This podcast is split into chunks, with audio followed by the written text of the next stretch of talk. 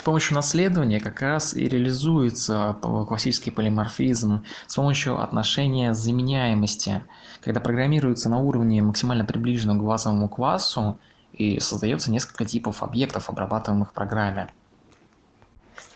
Это реализуется тем, что сначала определяется на этапе проектирования потребности клиентов базового класса, общие части выносятся в абстрактные классы, и классы клиента как раз пользуются этими абстрактными классами, а не их реализацией, а не их специализациями.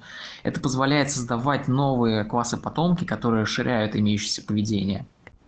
Проблема, которая тут может возникнуть, заключается в том, что какие-то конкрет, какое-то конкретное поведение выносится в абстрактный класс высокого уровня, и не каждый потомок способен его реализовать, в результате чего у нас э, нарушается использование как раз э, различных типов базового класса.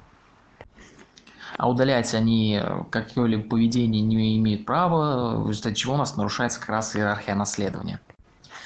По поводу связи наследования в полиморфизме с э, принципом проектирования можно вспомнить solid принципы, а именно открытости и закрытости, когда мы используем э, как раз наследование для связи, а также принцип подстановки лесков, который нам рассказывает, каким образом следует как раз проектировать э, данный тип связи.